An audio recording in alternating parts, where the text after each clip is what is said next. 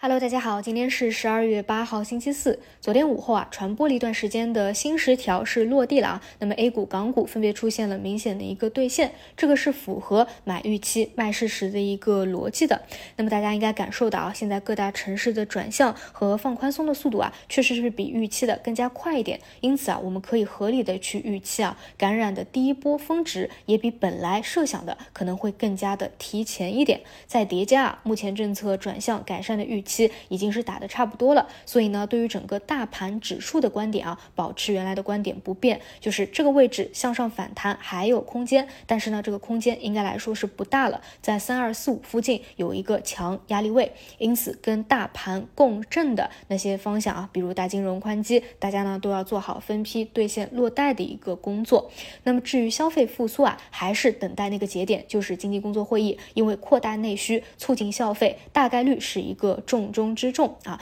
那么当这个预期打完以后，可以去兑现一波啊，等到可能出现的第一波冲击啊，如果说能够把大消费啊带下来一波以后，咱们再去回捞啊，这个就走到后面再去看。然后今天重点啊，还是想来聊一下医药这个大方向啊。在本周一、本周二、本周三的时候，我主要聊的是抗原这个细分方向，因为我个人认为啊，未来如果出抗原细则的话，这个方向还是有预期差的。因此呢，在前两天啊，调整到二十日线以后，讲的是多去关注一下有没有啊回调到位以后资金回流的一个机会。那么在昨天午后啊，新十条的一个刺激下是有所回流的。那如果说你有介入的话，可以再拿一拿看一看，看看未来能够跑得多远。毕竟呢，在昨天的新十条。当中啊，也是再次提及和强调了抗原的一个使用啊，替代逐步替代核酸也是一个大势所趋。不过这里啊，我还得提醒大家，就是我个人理解的一个预期差是未来啊，在某些场景当中可能有一定的要求去使用它，比如说一些封闭的场所啊，或者一些特殊的场合啊啊，比如我们小孩子啊去上学，或者说啊某些公司去上班，你是不是需要去打卡啊自测一个抗原？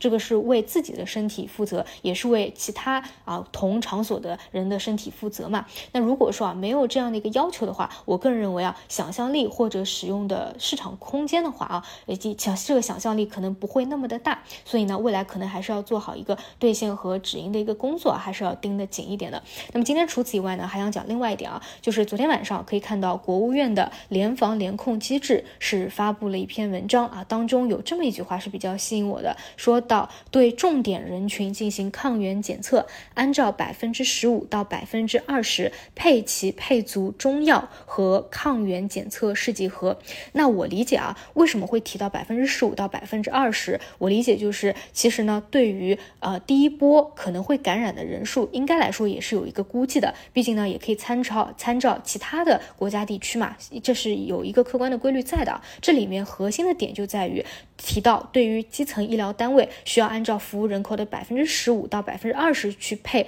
中药。一方面呢，就是说咱们中国的十四亿人口啊，如果对应百分之十五到百分之二十啊，这个人数就在二点一到二点八个亿。那么这个啊，计算出来的数据跟实际的情况相比会怎么样呢？我个人倾向于啊，应该会更加的多一点，因为这部分可能只是。到基层医疗机构去就诊，所以准备的。但是呢，可能还有一部分人啊，就是在自己的家里啊，可能囤了一些药物啊，或者说啊，自己自行进行一个休息。所以呢，其实啊，嗯，做好的一个准备就是你第一波峰值感染的人数啊，包括说你时间再往后面拉长来看，其实是比较多的。包括昨天的微博热搜啊，大家应该也看到了啊，专家有出来讲，对吧？可能百分之七十啊，百分之八十啊，都是会有感染到的。所以呢，这个市场的规模啊，就是需要去。用到一些常规的感冒药啊、止咳药啊，它的市场空间确实是非常大。而这个指引当中啊，另外提到的一点就是中药，对吧？标准的给药流程啊，其实就是中药。因此啊，我们通过官方给到数据啊进行一个推算的话，这个市场空间啊确实是比较大的。因此啊，大家或者大家的亲人朋友啊，真的会去药店购买的那些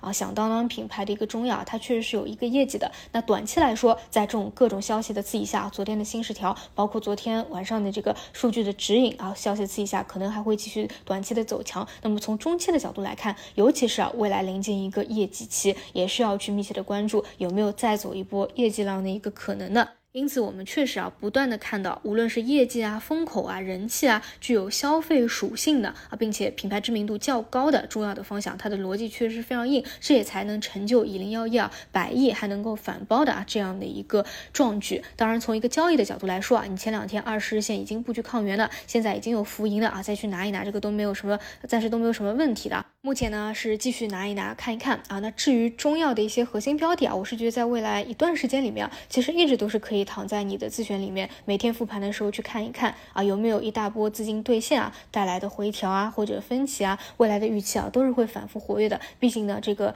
业绩啊，这个市场的空间啊，确实是比较大的啊。那至于说昨天新出来的那种熊胆的方向，我还是那句话。出来新题材，你要么第一天时间就上车啊，要么呢你就等到后面有分歧的时候啊，不然第二天其实是不太好接的啊。这是医药的一个大方向。那除此以外呢，数字经济啊，依旧是看二十日线的支撑。然后新技术这个方向跟药这个方向啊，是有一定的跷跷板的效应的，这个大家也去注意一下，把握当中的一个节奏。然后 PPT 铜箔啊，昨天逢二十日线是有冲高的，不过出现了一个冲高回落，因此目前啊还是沿着二十日线去震荡的一个预期。如果说啊，你觉得没有耐心啊，也可以逢一个短线的冲高就兑现啊，这个也是可以的啊。那么钠离子电池昨天是五日线破了啊，这个讲过，五日线可以当做一个止盈位。除此以外呢，低位啊有一些异动起来的，就是钙钛矿啊、HJT 等等方向，这个也可以保持一个关注。以上就是今天啊对于各个轮动方向的一个梳理啊，还要时刻谨记，目前的市场呢还是以轮动为主啊，一定要把握好一个节奏。那么我们就中午再见。